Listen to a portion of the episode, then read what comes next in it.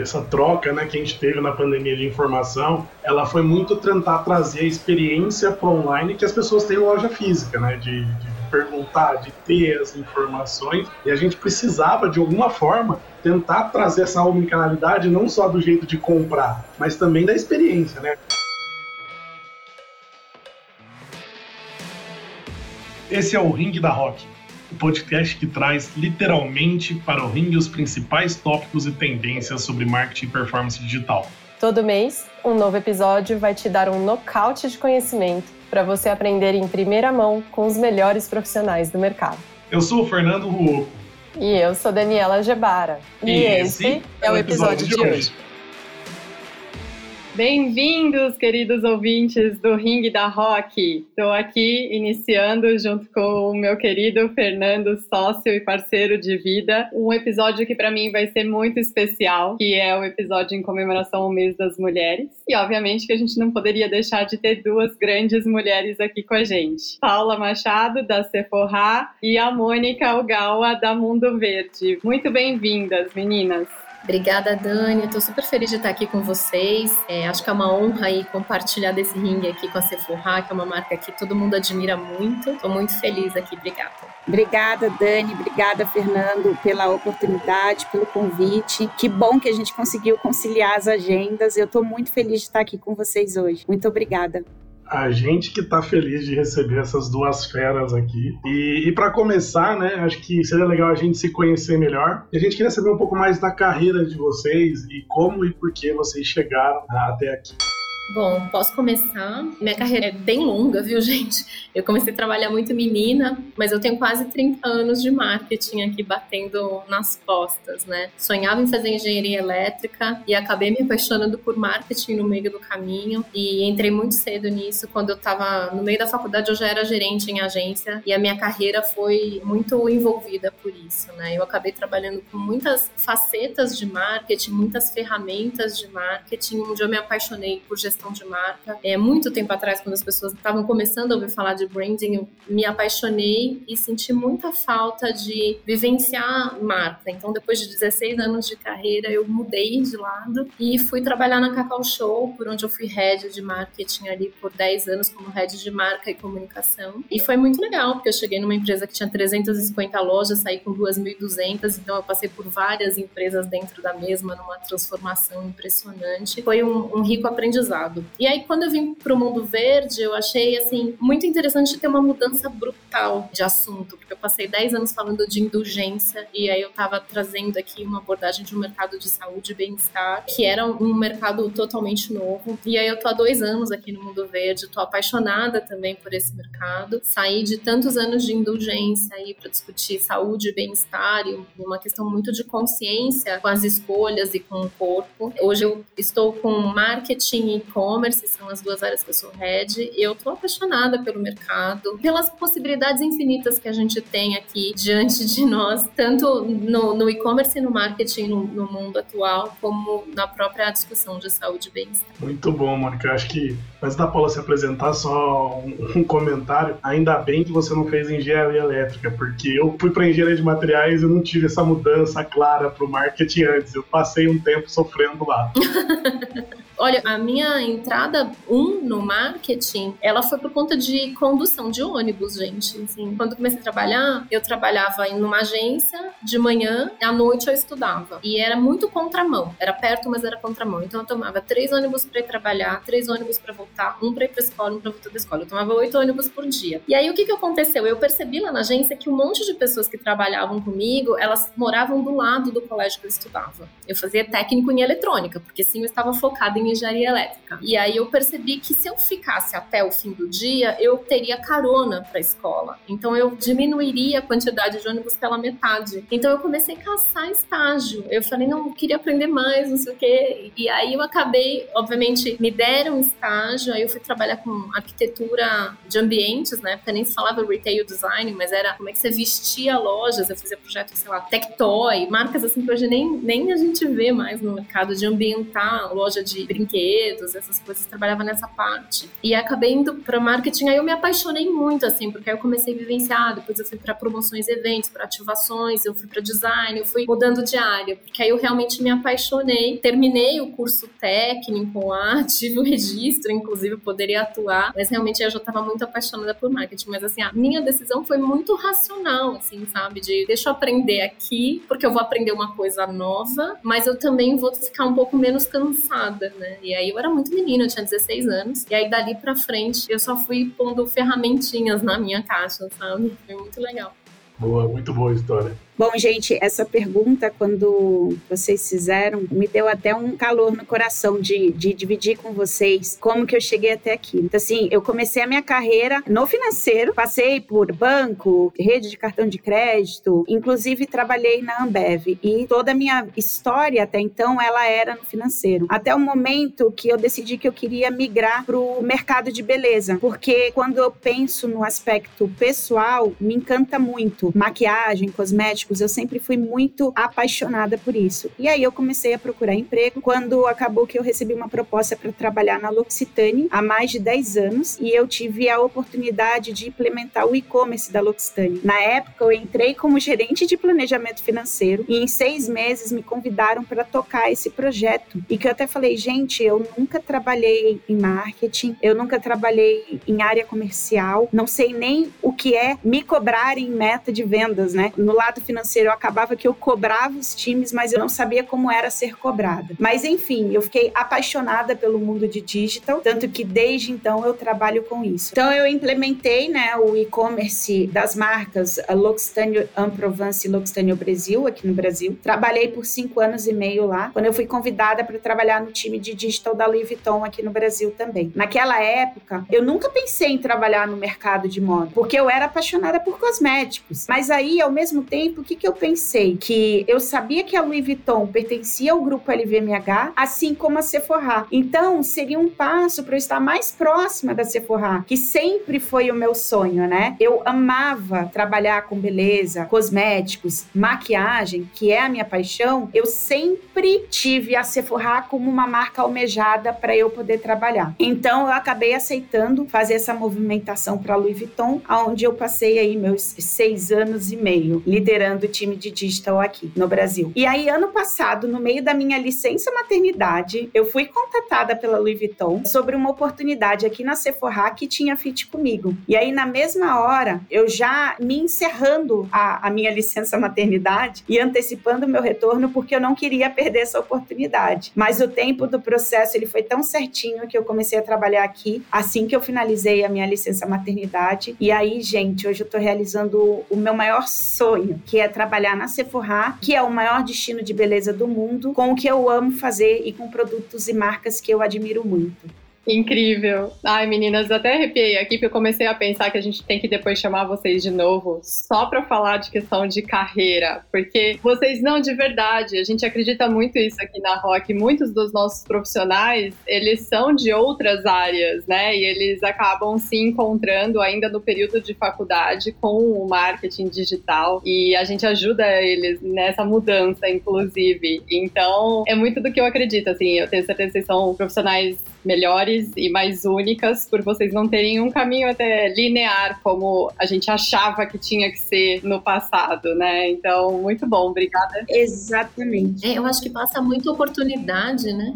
Eu participei de alguns processos seletivos, né, ao longo da minha carreira, e as pessoas elas sempre falam: "Mas nossa, a sua trajetória ela é tão diferente". Mas hoje eu também me sinto tão completa e realizada porque eu consegui chegar onde eu queria e eu consegui aprender muito ao longo dessa trajetória. Eu acho que o profissional ele tem que seguir o coração dele. Na minha opinião, se você trabalha feliz com o que você faz, você vai produzir melhor, você vai liderar uma equipe mais feliz. Enfim, tudo vai conspirar a seu favor. Perfeito, Paula. Mônica, você quer complementar também? Não, é, acho que é, é, isso mesmo. Acho que é uma coisa muito legal que a gente tem na vida profissional é a gente estar tá atento a oportunidades. Então, assim, você não, não definir que para chegar no teu caminho você tem que ir por A, B ou C, mas para onde é que a vida está te levando que você consegue aproveitar essa oportunidade para poder chegar lá, né? Porque às vezes também você acaba tendo se dá a chance de ter outras paixões no caminho. Então, eu acho que isso é muito é muito legal e se dia quiser bater papo disso, eu acho que estou super à disposição também aqui. Mas é isso, e, e a, a, história da Paula, do jeito que ela conta, com essa paixão toda, né, é muito lindo.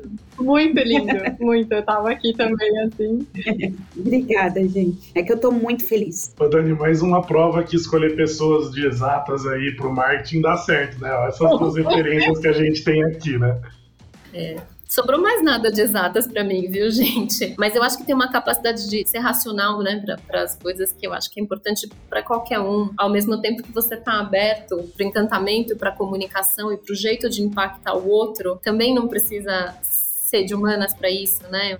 Mônica, vou pegar o gancho no que você falou de desenvolvimento e evolução. E aí a gente mergulhar um pouquinho no segmento de vocês, que realmente eu também me interesso muito. Como que vocês estão vendo a evolução do mercado de beleza e bem-estar? E como que essa evolução está mudando também os públicos consumidores de vocês? Bom, o que, que acontece aqui na Sephora, né? O mercado de bem-estar, ele vem ganhando uma notoriedade há algum tempo. E o que, que a gente viu durante a pandemia? Justamente uma aceleração pela busca desse bem-estar e do autocuidado. Então, a gente viu os clientes se isolando em casa e com um tempo maior para ler sobre os nossos produtos, escolher a rotina de beleza que mais se aproxima deles. A gente viu clientes buscando cada vez mais informações de ingredientes, propriedades, rotinas de beleza para eles poderem fazer isso em casa. Então, não é à toa que a gente também viu em nossos resultados um destaque da categoria de skincare. A gente acredita muito que essa tendência ela vai continuar. É sabido que a brasileira ela é vaidosa e ela curte investir, né, parte do seu tempo nessa rotina de autocuidado. A gente vê isso muito forte, essa evolução acontecendo muito forte também nos próximos anos. E aí já falando, Dani, sobre o público da Sephora, ele é grande e ele é bastante diverso. Então, hoje, a gente tem em nosso portfólio, só para vocês terem uma ideia, mais de 200 marcas que impactam diferentes clientes. Então, é um desafio conseguir conciliar a comunicação de todas essas marcas variadas em um só lugar, sem a gente perder a identidade da Sephora, né? Sem perder a experiência única que a gente deseja oferecer para o nosso cliente, que a gente chama de beauty lover.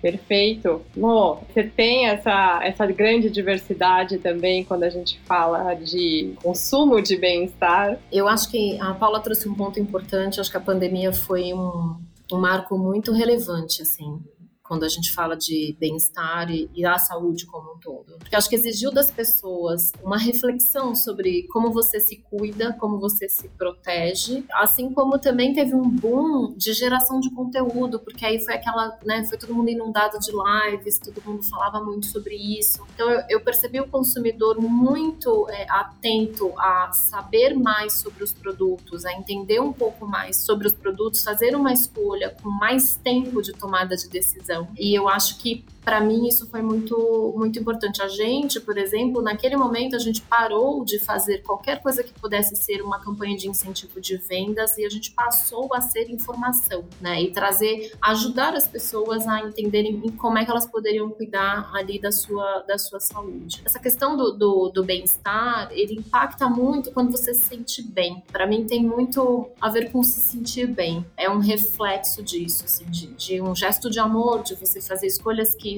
vão te fazer felizes, que vão refletir em como você vai estar pronto também para conviver com os outros, porque eu também percebi muitas pessoas preocupadas em estar ali com a família, né? Você você se cuidar também para poder cuidar do outro. A gente viu em categorias isso com uma mudança muito grande. Por exemplo, aparecem já para a gente em pesquisas, jovens compram produtos como suplemento alimentar para a saúde dos pais e, e as mães compram para a família, para os filhos, mas todo mundo tem um cuidado ali, teve um aumento de interesse pelo autocuidado muito grande. Eu sinto assim, tem nichos muito diferentes, desde quem quer garantir uma longevidade, então eu quero ter a melhor qualidade de vida enquanto eu viver, né? Eu acho que tem muito a ver com isso. Tem de, uh, ao fazer uma reposição de suplementos que é natural de uma determinada idade, que a gente tem um pouco mais de dificuldade do corpo recompor isso, que você vai atrás de coisas que te apoiem, uma queratina, algum, alguns produtos que têm muito a ver e que acabam refletindo na sua beleza, né? Na saúde da sua pele, na saúde da sua unha, na saúde do seu cabelo, mas muito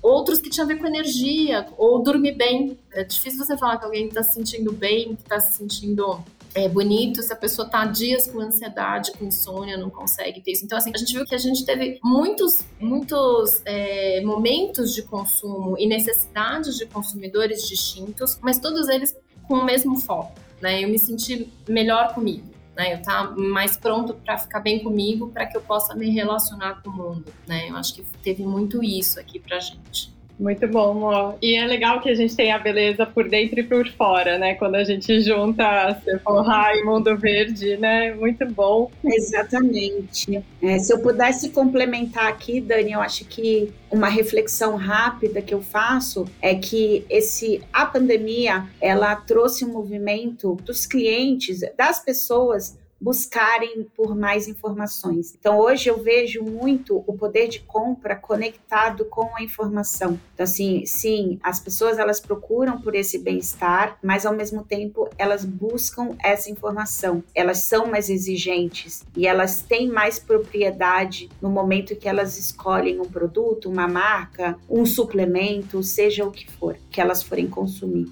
Eu costumo dizer que esse, essa troca né, que a gente teve na pandemia de informação, ela foi muito tentar trazer a experiência para online que as pessoas têm em loja física, né? De, de, perguntar, de ter as informações. Exatamente. E a gente precisava, de alguma forma, tentar trazer essa omnicanalidade não só do jeito de comprar, mas também da experiência, né? A gente sempre quando fala de Omnichannel, a gente fala de compra, mas por que não falar de experiência também, de conseguir entender e, e colocar as informações do mesmo jeito, óbvio que com formas e ferramentas diferentes, mas no fim ter o mesmo resultado para tanto online quanto offline, como o WhatsApp, que deve ter bombado para vocês também aí nessa pandemia, enfim, mas trazer esse conceito aí como um todo. Eu acho que é isso mesmo. Eu, eu, super concordo. Eu acho que a gente teve uma necessidade de levar para o digital aquilo que o vendedor não estava conseguindo explicar no PDV. E, e, essa, e essa ajuda na tomada de decisão, esse apoio, né, esse serviço que é prestado ali, vindo, e acho que de uma maneira muito mais democrática, né, porque era no meu tempo, na minha casa, do consumo que eu queria ter, com, com, com a capacidade de comparar isso com conteúdo de outras marcas, outros produtos, outros profissionais de saúde, ou quem quer que seja, né, então eu acho que foi, acho que foi muito rico esse movimento. E aí, para mim, fica um desafio também do contrário, depois desse cliente muito muito é, informado e, e, e, muito acostumado agora a receber todo esse conteúdo, como a gente no PDV vai conseguir manter esse, essa profundidade que a gente conseguiu dar no online, né? Acho que aí traz um, um outro, um outro ponto. eu entendo que justamente nessa abordagem do Omnichannel, um canal vai ter que puxar a melhoria do outro de forma quase que infinita isso, né? Nada volta como antes, né? Tudo vai se transformar aqui daqui para frente. E nessa transformação, vocês trouxeram palavras-chave na fala de vocês que para mim são bem relevantes, né? A Paula trouxe a questão da diversidade, Mônica se complementou com a questão de nichos e maturidade de consumo. Então, quando a gente fala de consumidores mais informados, tudo isso acaba mudando o nosso hábito também. Isso gera novos públicos com os quais vocês querem falar também. Como vocês têm lidado dentro da, das empresas com essa questão de entendimento dos públicos e como adequar o marketing de uma forma que não seja mais aquele marketing de massa, mas que fale realmente com cada um dos públicos que são importantes para vocês? Bom, aqui a gente literalmente segmentou. Assim, algumas coisas eu acho que elas podem ser ditas para todos, mas eu acredito muito que não dá para dizer tudo para todo mundo no mesmo tom, né? Eu acho que o impacto e a atenção ela vai acabar sendo diferente. Então a gente realmente segmentou e até para evidenciar isso, Dani, a gente acabou criando é, campanhas que elas têm muito a ver com o público e o, e o objetivo dele. Então dentro do mundo você tem infinitas possibilidades de objetivo ali, né? Então, a gente tem é, uma campanha focada em treino, uma campanha focada, e aí eu vou potencializar os resultados do meu treino, um pré-treino, um pós-treino, e se nesse momento esse é o meu foco, eu tenho ali a marca pondo em evidências que produtos podem me ajudar nisso e de que forma. Outro momento é a longevidade, né? Então, não só focado no público mais maduro, mas assim, nos adultos pensando a longo prazo. A gente costuma falar que investir em saúde é uma poupança, assim, né? É. Então, você vai começando cedo para chegar lá na frente você tá com o corpo bem. Então, a gente fala dessa, dessa linha do tempo aí de forma saudável. A gente também trouxe campanhas para crianças, por exemplo. Então, um lanchinho saudável, né? Como é que a gente faz para discutir isso? Ou cozinha saudável, como a gente faz, traz o dia a dia isso. Então, literalmente, a gente foi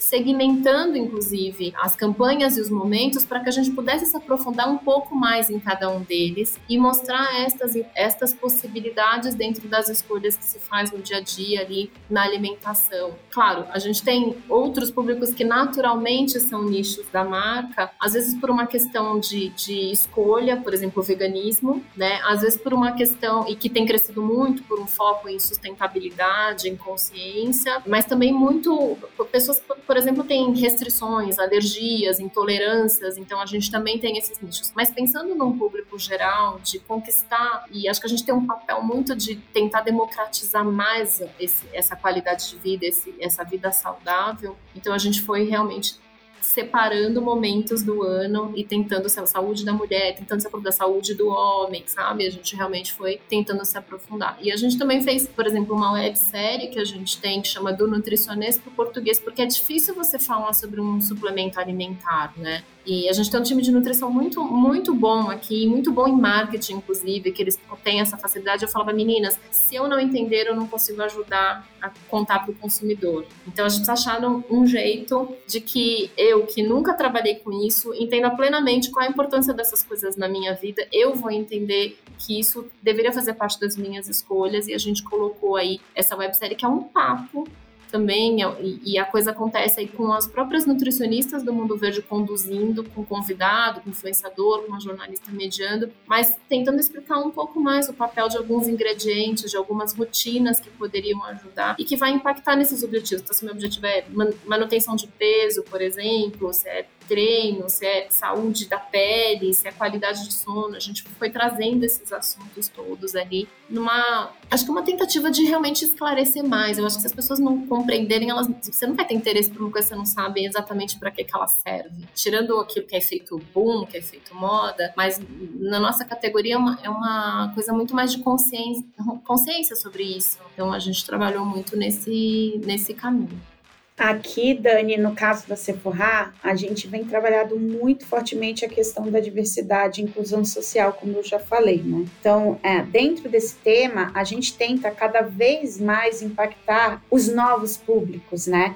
Inclusive não impactar só dentro das nossas lojas, mas também através de ações que a gente faz, realiza fora das lojas, para a gente oferecer uma experiência. Então, quando a gente fala desses novos públicos, por exemplo, inclusive a gente tenta impactar aquele cliente que curte e adepta ao esporte. Então, dentro das iniciativas do calendário anual da Sephora, a gente tenta trazer ações que a gente vai impactar em momentos diferentes esses públicos, né? Então a gente tenta in incluir ações que gerem experiências memoráveis para o nosso cliente e com um propósito. Então, vou dar um exemplo aqui para vocês. A gente tem a nossa corrida anual feminina, que nas últimas duas edições acabou que elas foram virtuais, que é a nossa Sephora Beauty Run. E aí a gente volta esse ano com esse evento, que é a nossa nona edição já, para um evento físico. Ela é uma corrida que ela é 100% feminina. E aí, ao mesmo tempo, a gente tem outras ações para impactar outros públicos. No início desse ano, não sei se vocês tiveram a oportunidade de conhecer, mas a gente inaugurou o nosso Arena Summer e a gente trouxe por um mês uma arena de beach esportes que ficou localizada lá no estacionamento do Shopping Eldorado, aqui em São Paulo, onde os nossos clientes puderam curtir com os amigos uma partida de beach tênis, uma aula de cross beach ou mesmo uma partida de futebol, além de viver uma experiência com as nossas marcas parceiras e celebrar esse momento junto com a gente. Então, a gente aproveita todos esses eventos para a gente conversar com esses públicos diferenciados. Muito legal, porque na fala de vocês duas tem muito mais a questão menos recorte de persona e muito mais a questão de estilo de vida e momento de jornada, assim, né? Quando a gente fala de uma questão da própria arena, fiquei feliz de saber da questão da corrida, quem sabe esse ano eu Exato. consigo tirar do papel. Tem muito a ver também com as mudanças, né, que a, a pandemia, na minha visão, trouxe para dentro do marketing e que vão ficar, né? A gente não está mais só falando de estereótipos, a gente está falando de estilo de vidas que podem ter intersecções entre vários públicos diferentes, né? Então é um, um desafio, mas é um desafio bem legal que, que eu acho que a gente vai conseguir tocar daqui para frente. Ô, e eu acho que faz cada vez mais sentido que seja no meu momento. Porque eu posso ter um momento super pé na jaca no final de semana e segunda-feira eu vou procurar ali alguma coisa para dar uma equilibrada, para eu me sentir bem, não ficar vestindo estufada e tudo mais. Eu posso estar no inverno com um foco, numa pré-viagem, pensando, tô indo para um lugar, me preparar para isso. Então, eu acho que tem muito a ver com o momento das pessoas mesmo. Como é que a marca faz parte da vida das pessoas é, e não como é que ela força que aquela pessoa, daquele jeito, tem que ser daquela marca. Para mim, tem uma inversão ali na hora que a gente conversa. Posso estar equivocada, mas eu, eu tendo a ver assim, sabe? Sensacional, porque eu acho que tem tudo a ver. É uma questão de até vou sugerir aqui talvez quebra de estereótipo, né? Porque um ponto que eu até queria trazer para vocês, né, que eu acho que outro movimento que está acontecendo e que pega muito o segmento de vocês é a questão de sair do padrão de beleza que era estabelecido até hoje. E nesse ponto, isso acabou influenciando também uma mudança no marketing da Sephora e da Mundo Verde, Bom, Dani, aqui, quando a gente fala de Sephora, primeiro que a Sephora ela é a maior rede de produtos de beleza do mundo, né? Como eu falei, é o maior destino de beleza do mundo. Então, sendo a líder global de varejo, ela vende diferentes marcas e produtos. Ela faz parte do grupo LVMH, né? O Hennessy Louis Vuitton, e ela conquistou a sua reputação como pioneira em beleza por conta da sua expertise, da inovação, do espírito empreendedor e da experiência. Então, esse ano a gente está comemorando 10 anos aqui no Brasil, que é um mercado muito importante para cosméticos, né? E que a gente trabalha muito a questão de inovação nas nossas estratégias para a gente ir além da beleza e também fazer parte da vida dos nossos beauty lovers. Então, cada vez mais a gente está mais adaptado ao mercado de beleza brasileiro. Hoje a gente já capta diferenças de consumo regionais e como devemos trabalhar nosso catálogo de marcas aqui, né? Ao longo desses 10 anos, a gente trouxe as marcas mais pedidas, entendendo e nos aproximando cada vez mais dos nossos consumidores. Então, a gente constantemente escuta os nossos clientes pelas redes sociais, pelo nosso canal de atendimento ao cliente, pelo nosso site, para quê? Para a gente ser mais assertivo com o que eles buscam e lhes fazer sentir-se bem, que é o nosso propósito. Então, todas as nossas ações têm como objetivo trazer uma experiência positiva para os nossos clientes, como eu até já citei anteriormente com o caso da Sephora Beauty Run e Arena Summer. Em relação aos projetos futuros, é, se eu puder dar um spoilerzinho aqui para vocês, eu posso dizer que a gente tem bastante novidade para 2022. Então, a gente vai resgatar algumas ações passadas que foram pausadas por conta da pandemia e a gente está criando algumas outras coisas novas também. E aí eu posso dizer que esse ano vai ser um ano muito agitado e com bastante experiência pensando nesses clientes. A gente ama spoiler, Paula. Então, se depois você quiser desenvolver mais, tenho certeza que tem muito ouvinte que vai ficar aqui grudadinho. Mas muito, muito bom, Paula. E eu acho que tem nenhum problema da gente falar algumas marcas aqui, né? Mas eu lembro que eu fiquei muito, até juntando com o ponto que você trouxe dos novos públicos e essa nova forma de se tratar beleza. Eu amei quando tiveram as lojas e o site da Sephora com a parte dos Sol de Janeiro, porque era uma comunicação completamente diferente dos padrões assim de beleza mundiais que a gente tem assim, né, de em termos de estereótipos mesmo, né? Então foi muito legal. Mas que é uma comunicação muito mais realista, né? Super. Então, é cada vez mais a gente vai ver isso acontecendo com uma recorrência maior aqui dentro. É o que conecta mesmo hoje em dia, né, Paula? Exatamente. E aí, Mo, e do lado de vocês? Eu acho assim, Dani, Fê, quando a gente olha para trás, é claro que a gente está num momento muito libertador do que há poucos anos atrás a gente tinha ali, porque os estereótipos eram poucos e muito claros. Algumas marcas foram fazendo esse movimento, criando essa cultura de valorizar a beleza como um todo, não só daquele determinado padrão. Mas eu acho que a gente está muito longe ainda de ter conquistado a liberdade em relação a isso. Né? Eu vejo a publicidade ainda muito refém disso. Então, eu posso representar a diversidade, mas dentro de cada é, frente que eu trago essa diversidade, tem um padrão de beleza ainda que representa o negro, o oriental, a modelo plus. Eu, eu vejo ainda isso com muito menos liberdade do que eu acho que hoje a gente poderia ter. Então, não sei se é uma questão de senso estético, se é uma questão de falta de ousadia, ou se é uma falta de, de realmente a gente estar tá pronto para rasgar isso, sabe? A gente tem ainda muito a conquistar porque a, a diversidade não está em representar só as etnias, as orientações, as idades. Para mim, a diversidade está em que um é diferente do outro, cada um com a sua beleza.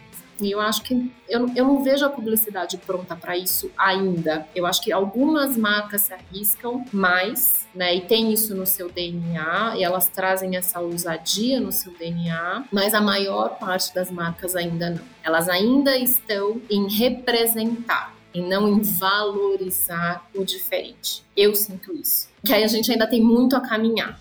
Ô, Mônica, eu acredito muito no que você está falando, muito porque que o marketing não está preparado ainda para mudar esse estereótipo. Né? A gente continua falando de persona, uma mulher de 40 anos, mãe de dois filhos, enfim. A gente aqui na Rock, até tem um artigo nosso no meio mensagem que eu escrevi, a gente está tentando reformular a persona para não quem é a pessoa, mas o que essa pessoa consome de conteúdo na internet, o que essa pessoa consome de de informação, onde essa pessoa está dentro da internet e trazer essa comunicação muito mais alinhado a quem ela é, qual que é os valores, os princípios dessa pessoa e não simplesmente a quem ela é, né? Qual que é a figura estática que a gente está vendo dessa pessoa, dessa foto. Então, eu acho que o mercado ainda não está preparado para essa discussão. Ela é uma discussão que vai acontecer em breve, eu espero que em alguns anos. É, igual não estava preparado para o Omnichannel, igual tem várias histórias que a gente escuta, né? De pessoas da loja física cortando o cabo do computador para não vender online, umas coisas assim absurdas. Então acho que a gente vai evoluir e com isso a gente vai ganhar muito mais na parte de comunicação e na parte de marketing. Eu acho que nessa busca por conteúdo e nesse quesito, né, da gente ter essa lente na hora que a gente fala até em, em, pessoas, em como não só representar, mas realmente valorizar quem são aquelas pessoas,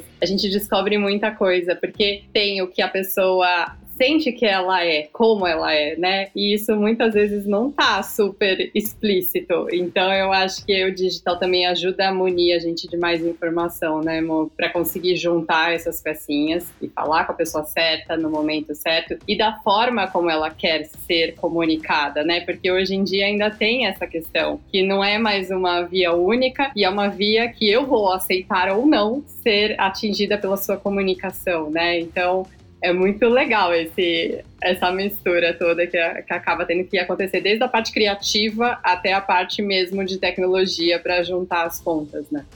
É, e eu acho que assim, tão quanto o marketing não está pronto, talvez o cliente também não esteja, gente.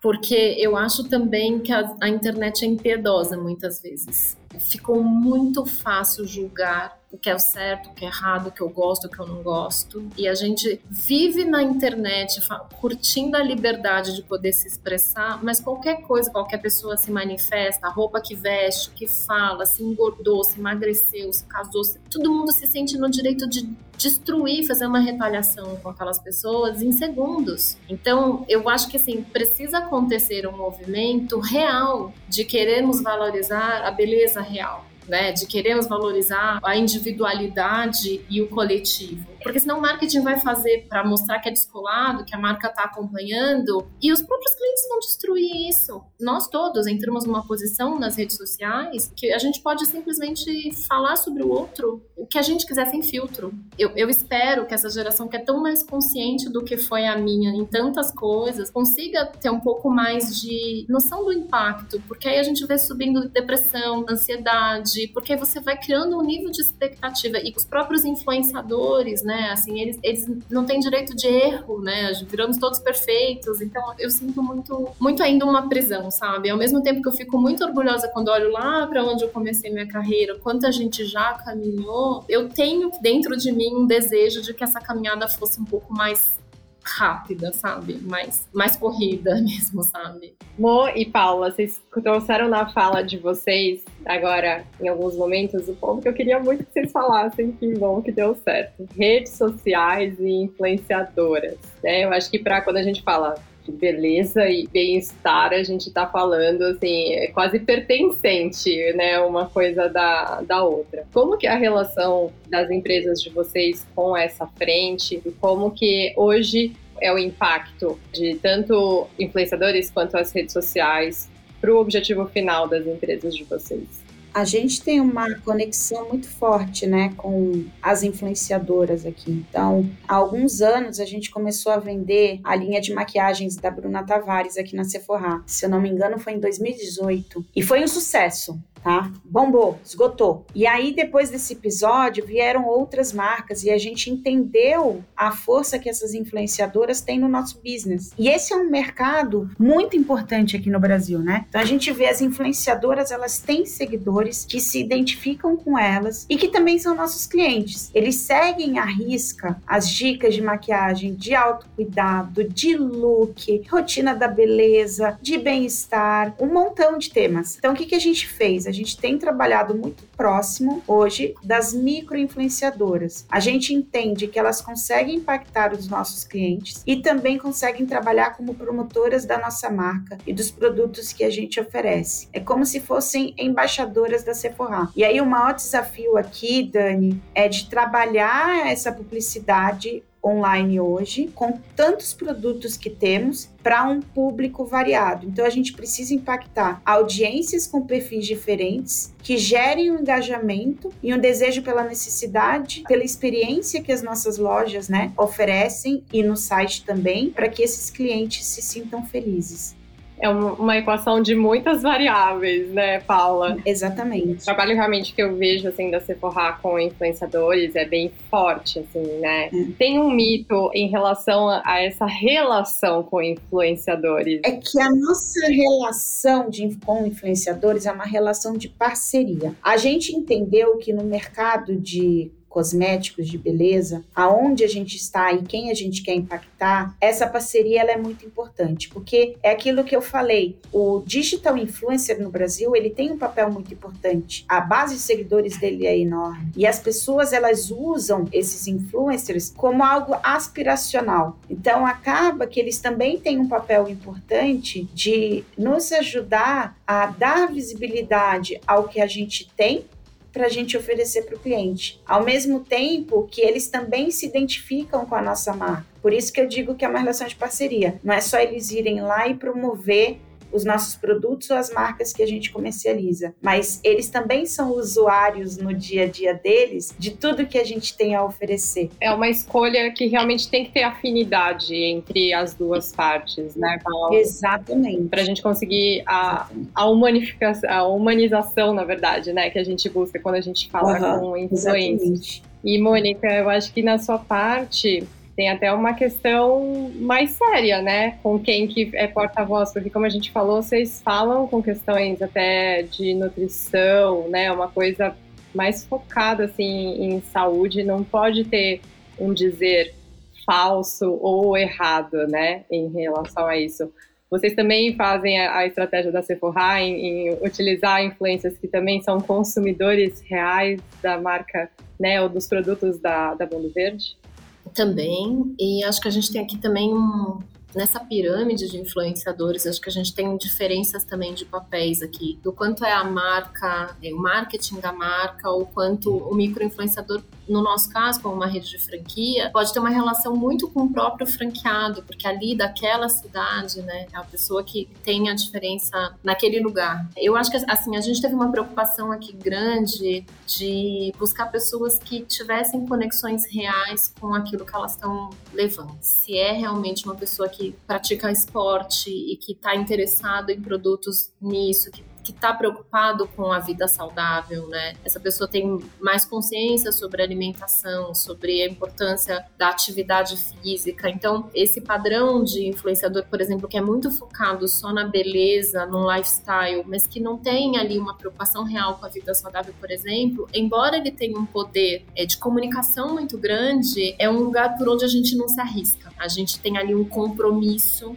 de ter ali como porta-voz quem a gente entende que realmente tem essa, essa preocupação com essas escolhas que inclui na sua vida de verdade produtos que são vendidos no mundo verde. A gente tem de 3 mil a 5 mil SKUs numa loja, né? Então, assim, tem possibilidades de produtos ali, mas que de alguma forma faça sentido, assim, na própria culinária, ou no treino, ou uma pessoa que tem ali seus conflitos, né? Eu tenho, tenho uma vida normal, mas eu tenho os meus conflitos, eu quero, dentro do possível, ter uma vida um pouco mais balanceada, mesmo que eu não seja um heavy user da categoria, mas que consiga trazer essa preocupação. A gente faz muito isso. Quando a gente está divulgando eventos, por exemplo, campanhas, lançamentos, a gente abre mais, porque aí é mais sem compromisso, é mais de contar o que está acontecendo, para a gente poder chegar nas pessoas e a gente entende o poder mesmo de comunicação que esse grupo de influenciadores tem. Eu vejo também no mercado do mundo verde um influenciador que não é um influenciador de redes sociais assim, normais, como a gente pode dizer, mas tem para o nosso público existe uma preocupação muito grande se o produto vai ser indicado por nutricionista, por médico, por personal, por, né, por profissionais da área da saúde também. Então eu também tenho esse público e com esse público a gente trabalha de uma outra forma. Então a gente tem o time de nutrição que faz uma visita para esse público, apresenta o que tem nos produtos, quais são os benefícios, quase como se fosse um, um suporte ali, né, de, de atendimento e complementa esse, esse trabalho. Então acho que tem uma preocupação grande. Eu entendo que é, que é um parceiro muito importante, sim, quando a gente fala de, de de saúde e bem-estar e a beleza como consequência disso, mas a gente filtra um pouco, um pouco mais, assim, até pela responsabilidade com a categoria mesmo. É bem mais específico e delicado. É, é claro que qualquer pessoa pode falar de determinadas coisas, assim, você, a gente cresce ouvindo, olha, a importância de vitamina D, de cálcio, tem determinadas coisas que são muito, muito sabidas por nós, tem outras que não tanto. Então, assim, o que, que é bom para me dar energia antes de treinar? O que eu trago para minha rotina? Que ingredientes eu posso substituir se eu tiver alguma dieta restritiva naquele momento que eu não perco o prazer de comer? Eu acho que tem um pouco mais dessa, dessas diferenças, né? Como eu tinha falado dos nossos, das ocasiões de consumo, a gente tem ali essas diferentes abordagens. E eu acho que eles têm um papel, assim, para mim muito importante, os nossos times de embaixadores, assim, de contar um pouco mais numa linguagem fácil para as pessoas o que, que ele está trazendo aquilo para a rotina dele, o que, que ele percebe disso de efeito na vida dele, que é uma coisa que a marca em si não poderia dizer. A gente teve muito cuidado, assim, a gente teve, teve gente que a gente contratou, entendeu que tinha uma relação com a marca que pouco tempo depois a gente percebeu que essa pessoa não tinha de verdade um fit, não, não se sentia confortável de verdade. A gente falou, não, vamos, vamos romper, porque precisa ter verdade nossa e sua, precisa estar tá, é muito tranquilo com o que está sendo comunicado, de que você sente que isso realmente faz parte da tua rotina, né? E não é um publi aleatório, sabe? Alguma coisa desta forma. Então, acho que tem muito, muito disso. É, Dani, quando o papo é bom, a gente nem vê o tempo passar, né? Eu acho que queria agradecer muito vocês, acho que foi um papo excelente, acho que daria para fazer uns cinco episódios com vocês duas aqui, a gente poderia tentar em vários assuntos, mas infelizmente nosso tempo tá acabando, né, Dani? Então eu queria abrir espaço para vocês agradecerem. Paula, quer começar? Queria muito agradecer a, a oportunidade de novo de estar aqui Acho que esse papo foi muito legal, muito enriquecedor para mim. Prazer em conhecer você, Mônica. Já vou te adicionar aqui no LinkedIn. Ah, vai ser um prazer, adorei te conhecer. E, gente, contem comigo. Adoro participar desses bate-papos e adoro conversar sobre temas tão relevantes e importantes do nosso dia a dia e também da nossa trajetória profissional. Excelente. Paula, se você pudesse, né, pensando que a gente começou abrindo falando sobre o Dia Internacional da Mulher, para aquelas mulheres que com certeza estão ouvindo e, e tendo uma visão muito aspiracional de conseguir serem profissionais como vocês, que dica que você daria para alguém que está começando ou no meio dessa jornada? É, é, o que eu falei no início da nossa conversa. Eu acho que a gente precisa, independente de, de quem seja, né? Mulher, homem, trans, negro, 50 mais, independente de, de quem seja, acho que a gente tem que seguir o nosso coração. Eu sou muito focada nisso. Eu acho que quando a gente trabalha com o que a gente gosta e a gente vai trabalhar mais feliz, a gente vai tornar o ambiente mais agradável e muito mais fácil até mesmo da gente trazer o resultado que nos é desafiado todos os dias. Muito bom, muito bom. E você, Mônica? Eu acho que acreditar na gente mesmo, é, para mim é o ponto um, assim.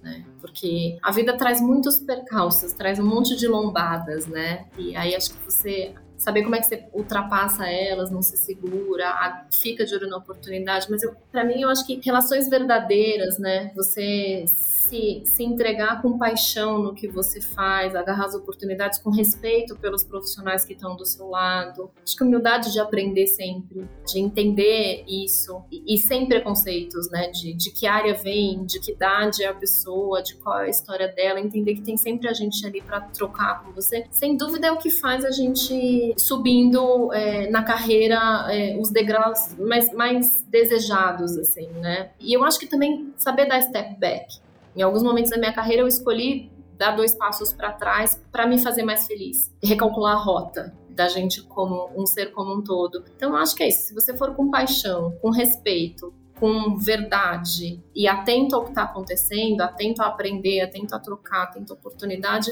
todo mundo chega em todo lugar. Eu acho difícil para as mulheres ainda muitas coisas. Eu, pessoalmente, na minha carreira, passei por muitas situações muito difíceis, assim, acho que ainda tem sim muito preconceito, acho que tem sim muitos desafios, acho que a equidade já é muito mais realidade do que foi antes, mas também acho que é um assunto ainda a ser discutido demais, né? E a ser é, vencido em muitas situações ainda, né? Então acho que a gente tem que ser a gente. Como diz a Paula, se você, se você for você com a sua verdade, eu acho que tá tudo certo. E a gente tem que ficar onde as pessoas gostem da gente, de como a gente é. Eu também traria essa recomendação, sabe? Ficar num lugar que a empresa é a empresa do teu sonho, mas o seu dia a dia é um pesadelo, acha outro sonho, né? Vai ser feliz.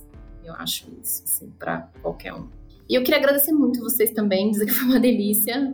Assim, eu falei bastante aqui, roubei tempo de vocês. Mas acho que foi uma delícia esse papo. Tô, assim, encantada com a história da Paula, a trajetória dela. Vamos marcar um café depois para bater um papo. Vamos, com certeza. Eu acho que foi ótimo isso. E obrigada, gente. Conte com a gente aqui também. Obrigada a vocês. Beijo grande. Esse foi mais um episódio do Ring da Rock.